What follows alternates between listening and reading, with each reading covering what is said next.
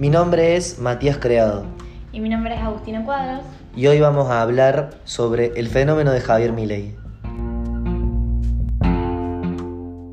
Cuéntenos, ¿cuáles son las cosas eh, por las que se critica o se Le cuestiona? tienen miedo a la libertad. Le- Todos conocemos a la voz que está sonando en este momento, pero hace cinco años, ¿realmente sabríamos decir quién es? La realidad es que si llego al balotaje, Decilo. seré presidente. Epa. Hasta 2017 la figura de Javier Milei no aparecía en el radar de ningún agente encargado de tomar decisiones. No le conocíamos la voz, no teníamos presente su particular look, no aparecía en ninguna medición ni encuesta.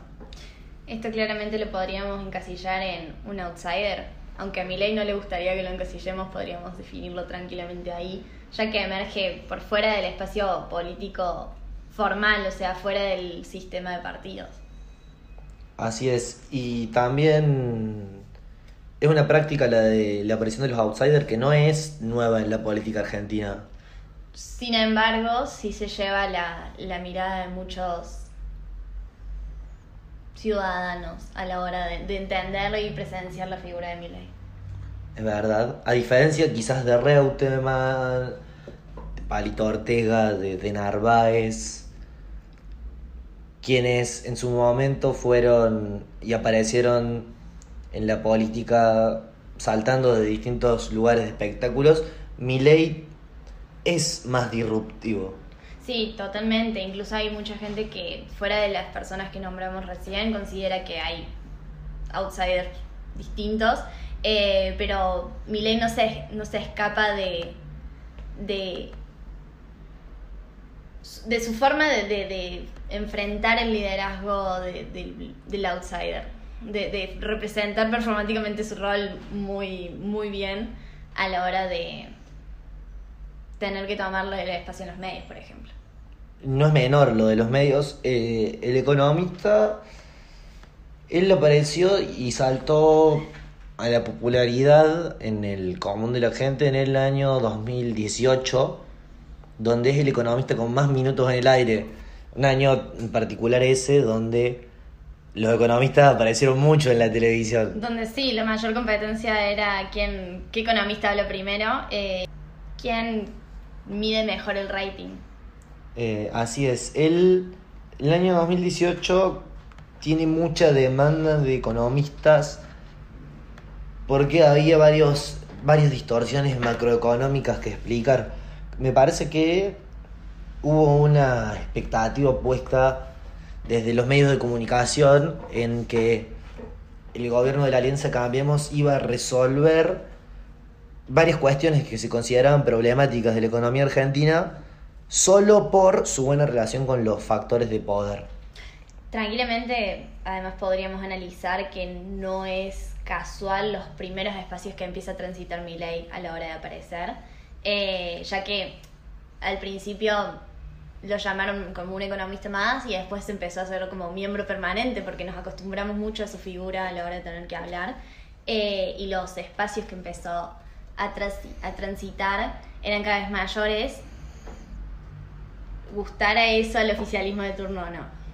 Es así, él no, no era un economista más que explicaba el problema de que significaba eh, los vencimientos de las LEVAX, de las LELIX y la suba explosiva del dólar que tenía en el 2018, lo que significaba para la economía argentina el acuerdo con el fondo, sino que además tenía un show propio.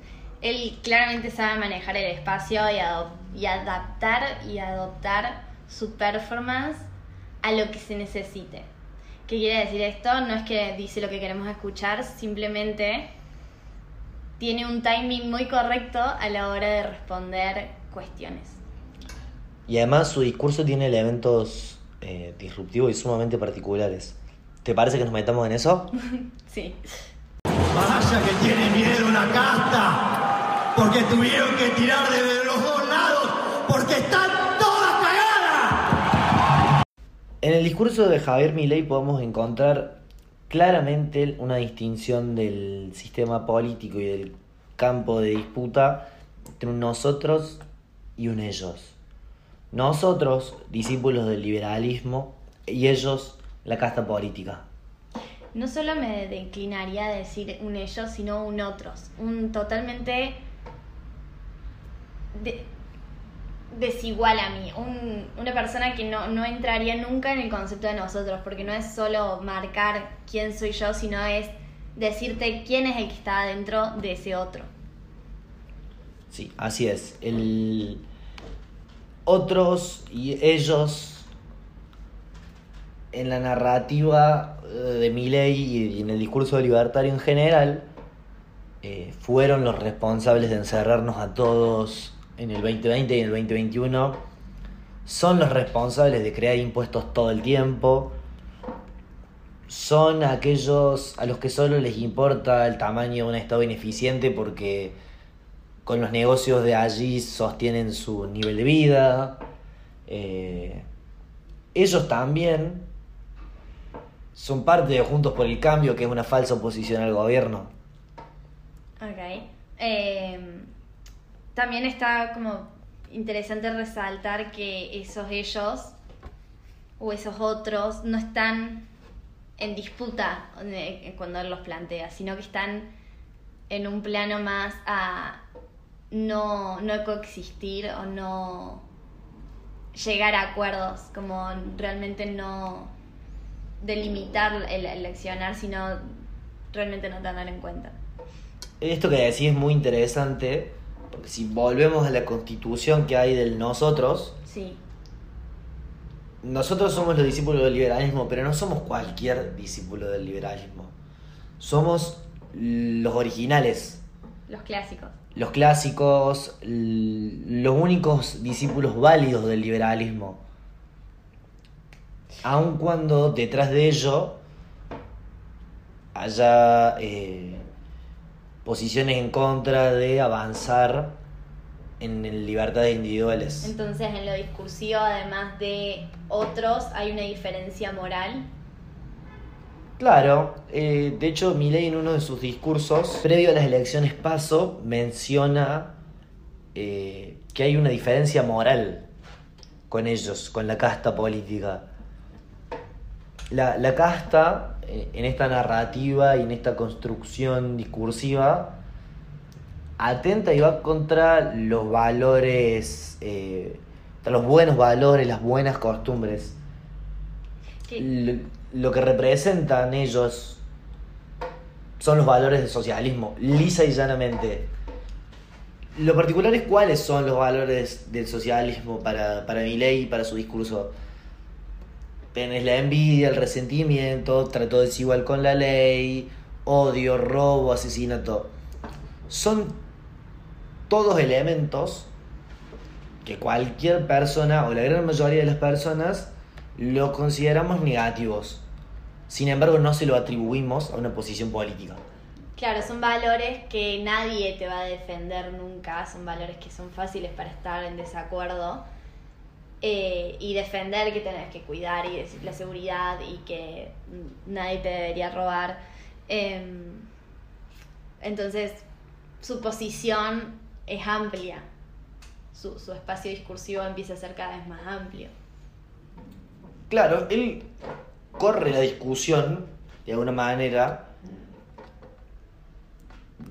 de la política como estamos acostumbrados y la lleva a un plano que guarda relación directa con el comportamiento individual de las personas. Sí, Si la casta es envidiosa, resentida, es la responsable de que la ley no, no sea pareja para todos, promueve el odio, el robo, el asesinato, entonces con la casta no podemos sentarnos a negociar.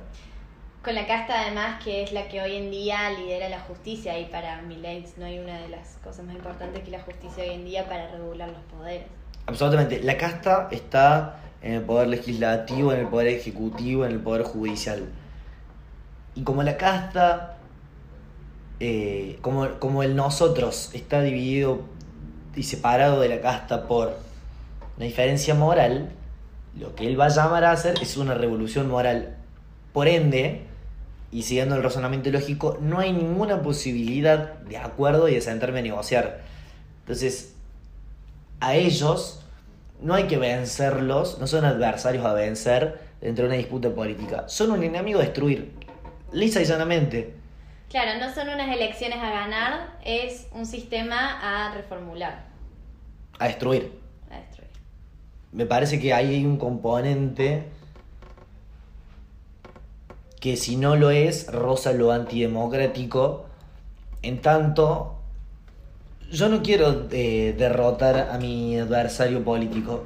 Lo quiero destruir. Hay una diferencia moral. No podemos convivir. Y, pero ante esa intolerancia del ellos y del otro, no existiría este riesgo que él busca justamente no caer de, de crear una oligarquía. ¿De crear una? Oligarquía. No necesariamente, porque el- nosotros mm, no nos mueve la envidia, el resentimiento, el odio, el robo, el asesinato. Somos muy nobles. Somos no, claro, co- como contrapartida, somos personas justas, nos mueve la solidaridad, el trato igualitario, el amor, todos los valores opuestos, el aprecio por la vida. Y aquí podemos sumar otro elemento más, y que no es un componente menor. En este último tiempo se suma al discurso de Milley un claro componente antifeminista. Sí, totalmente. Él, a partir de su discurso de bienestar y libertad, se posiciona como enemigo del movimiento feminista y de cada una de las feministas, ya que considera que claramente mi ley y el espacio feminista, el movimiento feminista, hay muchos movimientos minoritarios, eh, han entrado en conflicto no solo porque sea una característica particular de mi ley entrar en conflicto con el otro, sino porque eh, tiene una consideración muy particular sobre el accionar de estos movimientos y de cómo él termina siendo al final el vulnerado ante un movimiento como el movimiento feminista, como el movimiento feminista no me entiende, o realmente cómo la sociedad en sí ante el movimiento feminista que busca defender derechos, ampliar derechos y conseguir una tras otra luchas totalmente importantes, según yo. Y En este punto, ¿no te parece contradictorio eh, que Milei se pare desde un lugar liberal y se oponga sistemáticamente a ampliaciones de derechos? Sí y no. Si entendemos el concepto liberal, liberal en lo económico y liberal en lo social, sí realmente sería opuesto, pero él se considera un liberal clásico, por lo que usualmente el liberalismo clásico se suele aliar con un conservadurismo eh, y crea desde ahí una oposición y una fundamentación totalmente necesaria para él decir no, no estoy de acuerdo con esto, pero no solo para o frena ahí, sino que él también en general cuando debatimos una ley o debatimos ampliar derechos, se posiciona desde cada vez que hay un derecho es un gasto y realmente él no es muy fanático de esto. Claro, como prima la racionalidad económica por sobre eh, El bienestar. el- el bienestar de los individuos. Sí. Eh, también podría ser una forma de que la libertad colectiva para él no es tan importante como la libertad individual. Nosotros venimos a transformar la Argentina. Por eso les dije que yo no venía a guiar corderos. Venimos a despertar leones. ¡Nunca leones! Este fragmento claramente constituye una parte súper relevante a la hora de hablar de una épica de Milley. ¿Y una épica en qué sentido? Eh, una épica considerando que Milley es una persona totalmente recordable para cualquier ciudadano en este momento y su épica es totalmente lineal a lo que la gente recuerda de él cuando le preguntas por él o por un político interesante hoy en día. Esto guarda en algún sentido relación con lo que hablamos anteriormente de su característica principal que es ser sumamente disruptivo.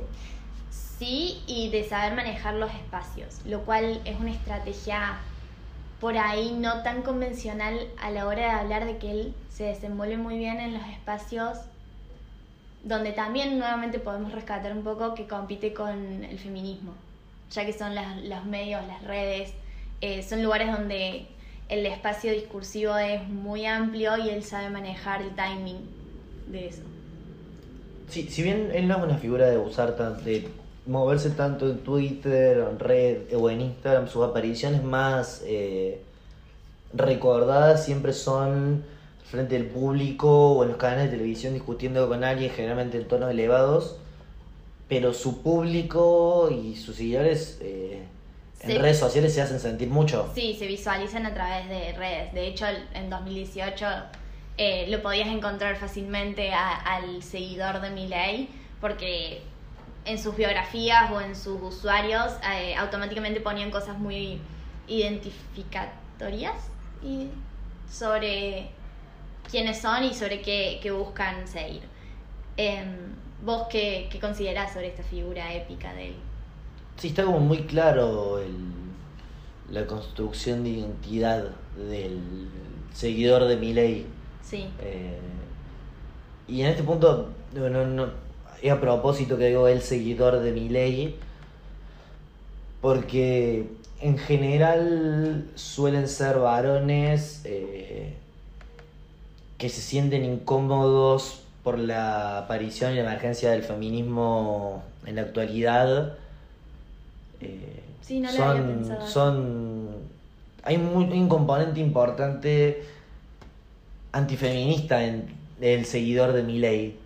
Eh, muchos son profundamente antifeministas y de hecho no me parece casual que las, las declaraciones en términos de cálculos electorales de hace algunas semanas de, de, de hablando de la necesidad de, recor- de, de eliminar el Ministerio de la Mujer por ser un gasto y por ser ineficiente y no servir para nada. Eh, es como bastante gráfico y no es una declaración que él suele hacer a menudo. La dijo en ese momento y fue potenciada por sus seguidores. Claro. Su repercusión. Es como que sus seguidores realmente, capaz esta no fue una, una estrategia en sí, sino que fue una, una reflexión a viva voz y, y los seguidores la, la remarcaron y la recalcaron mucho en las redes sociales y la felicitaron sobre todo cuando generalmente somos un país que no nos podemos eh, aplaudir por nuestro desempeño a la hora del cuidado con la mujer, eh, por la cantidad de femicidios que tenemos al día. eh, y no es una cosa que se pueda decir tan tranquilo y a viva voz como se hizo. Pero sí, realmente tuvo un, re, un revuelo interesante lo que él manifestó y también tuvo una respuesta igual. Eh, sí, sí. El, de hecho, digo, pensando en esto que venimos hablando y de cómo se constituyen los seguidores de Milei, hay mucho de un sentimiento contestatario contra lo establecido y, y son pers- y, y- e identifican como lo establecido eh, como algo, si querés, parte del establishment eh, o algo mainstream al feminismo. Eh, Esa es la identificación que hacen y por eso se consideran y se creen rebeldes en tanto discuten el feminismo. Hay incluso una identificación del feminismo como parte de valor socialista que hablamos anteriormente. Claro, incluso yo rescato un poco más que Milei no le molesta en sí la figura de mujer, pero sí le, le molesta más la, la figura o el desempeño eh, socialista que él entrevé que hay, porque realmente hoy en día no hay un solo feminismo. Em, pero para él, de nuevo, unifica esto en todo un otro y en ese otro no hay grises ni matices. No hay espacio para un feminismo que liberal, por ejemplo, para él porque incluso a él eh, se, se, respalda en esto de, de que todo es un gasto y de que realmente no, no estaría dispuesto a cuidar un, un espacio que al día sufre muchas vulneraciones. Mm, Sí, y tengo una pregunta a ver qué te parece a vos. ¿No crees que algo que potencia mucho su figura es el vínculo que ha construido con eh, su, su público, con su votante? Eh, sí. Sí, porque es muy definitorio entender cómo él, su público votante en un principio era el, el voto joven, cosa que no habían logrado otros espacios como él. Y de hecho muchos eh, figuras políticas están intentando a través de las redes sociales llegar y no llegan de la misma forma que él. Eh, pero él tampoco lo intenta tanto, sino que simpatiza mucho ya que conceptualiza como en él espacios más juveniles o adolescentes por sus formas. Sí, también digo, en este punto que, que tocábamos recién, hay otro componente, me parece, que, que resulta atractivo para el sector de, para un fragmento joven, que es el discurso económico de Milei en este planteo de reducción del gasto, eh, baja de impuestos. Incluso logró cambiar el, punto de partida del, del, debate, del debate político. Nadie hablaba hace 10 años de eliminar impuestos, hace 5 años de eliminar impuestos. A lo sumo se hablaba de no crear o de limitar montos o subir pisos, pero no se hablaba de eliminar como si se habla en la actualidad. Y por fuera de este voto joven que claramente hemos entendido cómo se relaciona o cómo se corresponden, ¿cómo crees vos que influye en el voto de, de las personas más grandes? Yo pienso el voto adulto, quizás podemos dividir dos segmentos del auto joven, un adulto más cercano a ser el adulto mayor. Pienso que está más interpelado por eh, Juntos por el Cambio, eh, en este sentido. Eh, el voto de edad más avanzada de derecha lo tiene de, alguna forma cautivo el espacio constituido en 2015 creo que el atractivo que tiene para los jóvenes mi ley es esto que hablamos de presentarse como contestatario. Esto mismo que lo acerca a la juventud, de alguna forma lo distancia a sectores de edad más avanzada. Su atractivo para una franja etaria es un resto para otra. Okay. Eh, me parece que va por ahí. Eh, Sí, tranquilamente podríamos concluir que los primeros años se concentró en un voto donde realmente la mayoría de los políticos no se concentra, que es en el voto joven. Y después ahora solo le tocó el resto de manejar su, su espacio con gente más, más grande o que ya ha tenido más de una elección encima eh, y que tiene otra visualización o otra opinión sobre la política. Sí, el, el, voto joven de alguna manera termina definiendo las elecciones. Eh, si lo pensamos en términos que se suele analizar, es frecuente que, el votante joven busque identificaciones y acercarse a eh, dirigentes y expresiones políticas eh, que presenten en algún sentido algo contestatario del sistema. En algún momento histórico lo fue la izquierda, en Argentina en particular no... La izquierda no, ha tenido desempeño, grandes desempeños electorales. A nivel nacional nunca los tuvo, en algunas provincias excepcionalmente. Eh, la aparición del kirchnerismo y de alguna manera la repolitización de la sociedad que se da después de la primera presidencia de Néstor Kirchner sí produce un acercamiento de la juventud a la política y en particular al entonces Frente para la Victoria. Quizás hoy, en un contexto de desencanto más generalizado con la política, por múltiples causas, me parece, principalmente eh, que es determinante la situación económica, eh, la falta de resolución a unos problemas estructurales, hace que la figura de mi ley resulte sumamente atractiva en ese sentido eh, para cautivar un voto, sí, aún lo llamarán voto bronca. Voto castigo. Un voto, sí, pero me parece que tiene posibilidad de convertirse en un voto de núcleo duro. A diferencia, habrá que ver cómo se desempeña con el tiempo, eh, si es algo de, dos de dos, tres elecciones, o si es algo que se sostiene. O sea que podríamos definir que capaz este encanto es algo temporal, algo que a todos nos nos agarra y nos atrapa de, lo nuevo, de lo revolucionario, del, del, del impulso, pero que capaz a largo tiempo, plazo no se sostiene. Yo pienso que en tanto Milei tenga la capacidad de seguirse presentando como un outsider, a pesar de ya ingresar al sistema político, va a mantener ese atractivo. En cuanto la gente pase a identificarlo como uno más del sistema, lo pierde, porque su atractivo radica ahí, en no pertenecer. Su encanto es no ser la casta. Claro.